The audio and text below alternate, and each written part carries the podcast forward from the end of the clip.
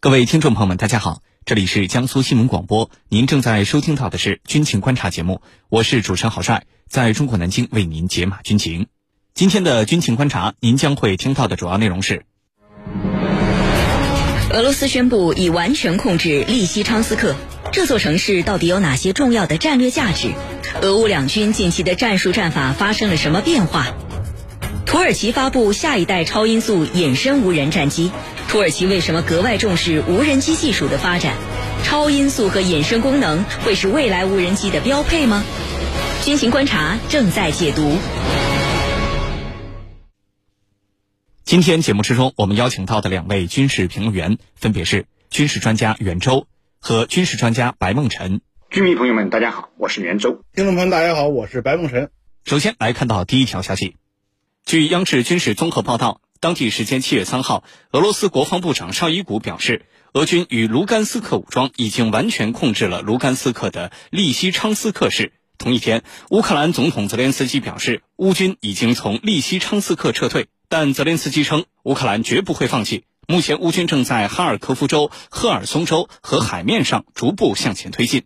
那么，利西昌斯克这座城市到底有什么样的战略价值？俄乌两军近期的战术战法又发生了哪些变化？接下来我们就一起来分析。白老师，首先呢，请您为我们介绍一下最近一段时间俄乌两军激烈交火并且极力争夺的这座城市利西昌斯克，它到底有哪些重要的战略价值？利西昌斯克的控制权一手，这又意味着什么呢？好的，那么现在来讲呢，这个利昌斯克的争夺，已经告一段落。呃，那么可能更深层次的，我们可以讲卢甘斯克的争夺，也基本上告一段落了。那么对于这个整个利昌斯克来讲，那么它当然是一个工业城市，但是更重要的呢，它之前实际上很大程度上被认为会决定卢甘斯克争夺的结果。那么现在我们来看呢，我们说无论是卢甘斯克也好，包括顿涅茨克也好。啊，我们说整个的这个工业区啊，一般认为就是卢甘斯克跟顿涅斯克那么组成的。那么现在呢，整个的这个争夺基本上已经结束，或者是我们讲叫尘埃落定了。那么整个顿巴斯工业区的争夺基本上也是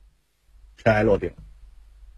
那么应该来讲呢，对于俄罗斯来说，那么在这个区域的行动呢？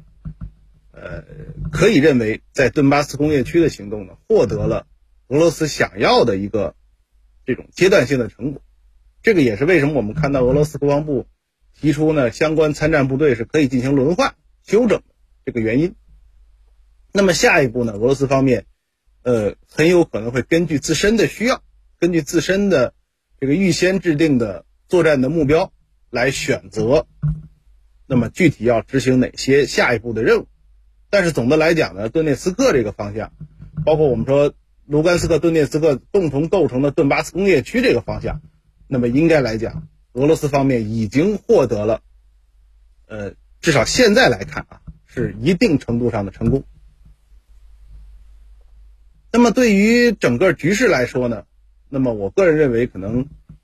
这个利昌呃利西昌斯克的这种结局啊。应该来讲，更多的还是一个，嗯，怎么说呢？就是士气或者是象征性的这么一个结果。那么在这个区域，我们看到，其实双方之前的这个局势呢，基本上是犬牙交错的。但是现在呢，随着这个利昌斯克的一个结果，那么俄罗斯方面呢，就可以把有限的兵力，那么应该说是释放出来，那么可能会向其他的一些方向。所以我们也看到呢，在这个，呃，周边的一些区域上，啊，比如说这个，呃，像这个，应该说是当地应该叫做斯洛维扬斯克，啊，它实际上是接近于这个，呃，顿涅斯克地区，包括我们说这个利昌斯克和它临近的，呃，巴霍穆特之间的道路上面，比如说火力作战呢，还有其他的一些行动的强度在逐渐提高。那么这个呢，也是我们说利西昌斯克争夺，那么俄罗斯方面的相关的兵力释放之后的一个几乎是必然的结果。那么总的来讲呢，就是在这个方向上面，俄罗斯之前啊主要集中在卢甘斯克的兵力，现在来讲已经可以被转向其他新的方向。那么这个对于整个冲突来讲，我觉得应该还会带来很多新的变数。好的，主持人。好，谢谢白老师。刚刚我们也谈到了利西昌斯克的重要战略价值。那么，在围攻这样一个战略重镇的过程当中，俄乌两军分别采用了哪些战术战法？这些战术战法和此前是否有明显的不同或者是变化呢？对于这个问题，袁老师，请您为我们解答。好的，从目前各方面公开的信息来看呢，此次利西昌斯克之战呢，呃，俄乌双方啊所采取的战法可以说呃都很有特点。首先，我们可以看看乌克兰。乌克兰呢，原本是想凭借利西昌斯克的地利优势，固守坚城，来消耗俄军的有生力量。呃，从地形上看呢，利西昌斯克啊，呃，属于一块高地，比之前被俄军拿下的北顿涅斯克高出了一百多米。乌军呢，是想利用这样的地形优势，利用炮兵群居高临下的轰击正面进攻利西昌斯克的俄军机群。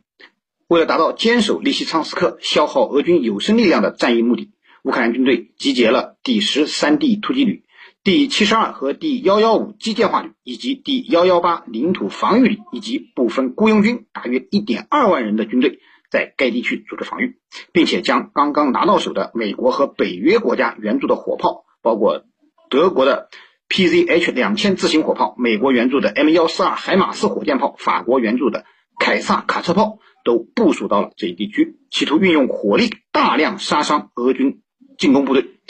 呃，不过呢，俄军并没有上当。俄军一改特别军事行动第一阶段使用兵力直接攻城，以其快速解决战斗的打法，那么凭借着火力的优势，步步为营，稳步推进。呃，因为有了第一阶段进攻基辅受挫的教训，以及攻坚马里乌波尔成功的经验，俄军知道欲速则不达，所以在发起进攻之前呢，呃，进行了充分的火力准备。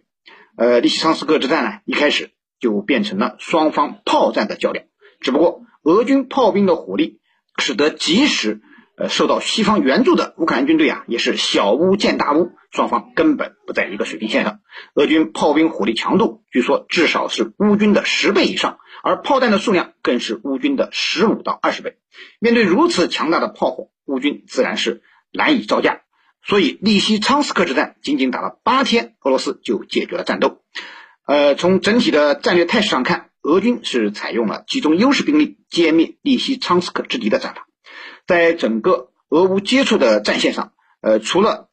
利斯昌斯克这个点打响战斗之外，其他的攻击点啊，几乎都保持了静默的状态，只是保持战线上的接触，牵制住乌方的军力，而并没有对当面之敌采取进攻行动。那么，在利西昌斯克方向。俄军调集了中部军区集群、南部军区集群以及车臣共和国国民禁卫军、东乌民兵武装，大约五十多个营级战斗群。这几乎是俄军在俄乌战场上一半的兵力，在强大的炮兵火力支援下，对利西昌斯克进行了南北对进的合围攻势。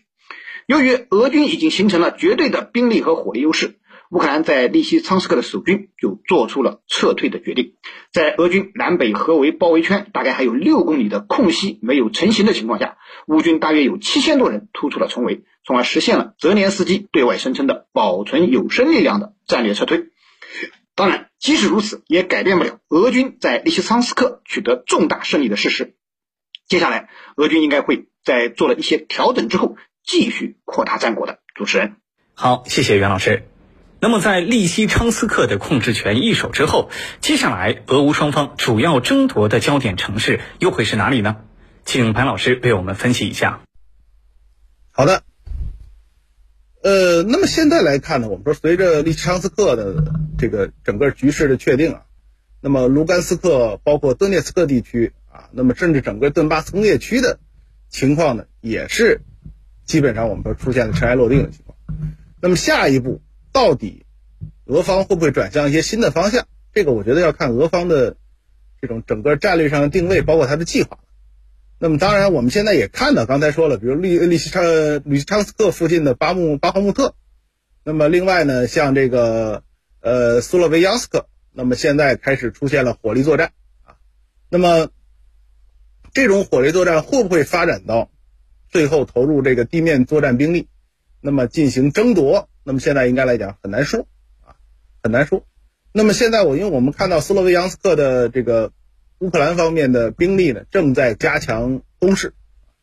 那么而且呢，我们说这个整个的局势呢，其实现在无论是俄罗斯的媒体还是西方的媒体呢，都承认暂时呢没有一个准确的说法啊。那么因此呢，我们讲无论是刚才我们说巴赫穆特也好，包括斯洛维扬斯克也好，那么其实呢都有可能是下一步的新的这种爆发点。但是我们说为什么说是有可能呢？呃，就是我们现在不能够确认俄罗斯方面的整个战略，包括我们说他的一些整个的这个，比如说自己有没有相关的路线图啊。那么我们也看到，其实媒体上面有报道，这个俄罗斯的国防部啊，那么这个具体的，尤其是这个普京，应该来讲，向这个俄罗斯的国防部长绍伊古。其实下了命令，希望参加这个卢甘斯克战役的部队，那么得到休息。这种我们说轮换呢，其实可以视之为俄罗斯的兵力开始出现这种疏解，因为我们讲兵力有限的情况之下，你是很难进行轮换的。但是如果说随着整个这个顿巴斯工业区的局势呢，一定程度上，我们讲现在看到的是。比较确定的情况之下，那么俄罗斯呢，可以在很多的之前的这个爆发点上面释放出兵力。那么这些释放的兵力呢，有一部分当然肯定会选择休整，那么另外一些呢，会不会投入新的方向，或者说整个局势会不会因为我们讲在顿巴斯方向，在整个这个卢甘斯克和顿涅斯克的情况差不多确定的情况之下，俄罗斯方面会不会认为自己的这个战略目标已经实现？那么这个呢，要看俄罗斯方面下一步的整个的运作，所以我觉得现在来讲啊，哪些城市是这个会成为所谓的焦点城市，那么为时尚早。但是呢，从这个正常的军事常识来讲，那么当然肯定是就近。所以我们刚才讲到了，我们提到了吕昌斯克附近的这个巴赫穆特，那么另外呢，我们也提到了这个。这个顿涅茨克啊附近的附近的这个苏洛维扬斯克，那么这些区域因为它的这种距离或者说天然的位置的原因，可能会成为下一步的爆发点。那么这种爆发呢，当然我们并不希望看到，我们还是希望局势尽快的平静，那么双方呢尽快的能够通过和平的手段来解决这种争议。但是如果说冲突继续进行的话，那么当然从地缘的角度来讲，那么刚才我们提到的一些地区，顿巴斯周边都会是最有可能的爆发点。好了，主持人，好，上半段的节目就是这样，稍事休息，军情观察马上回来。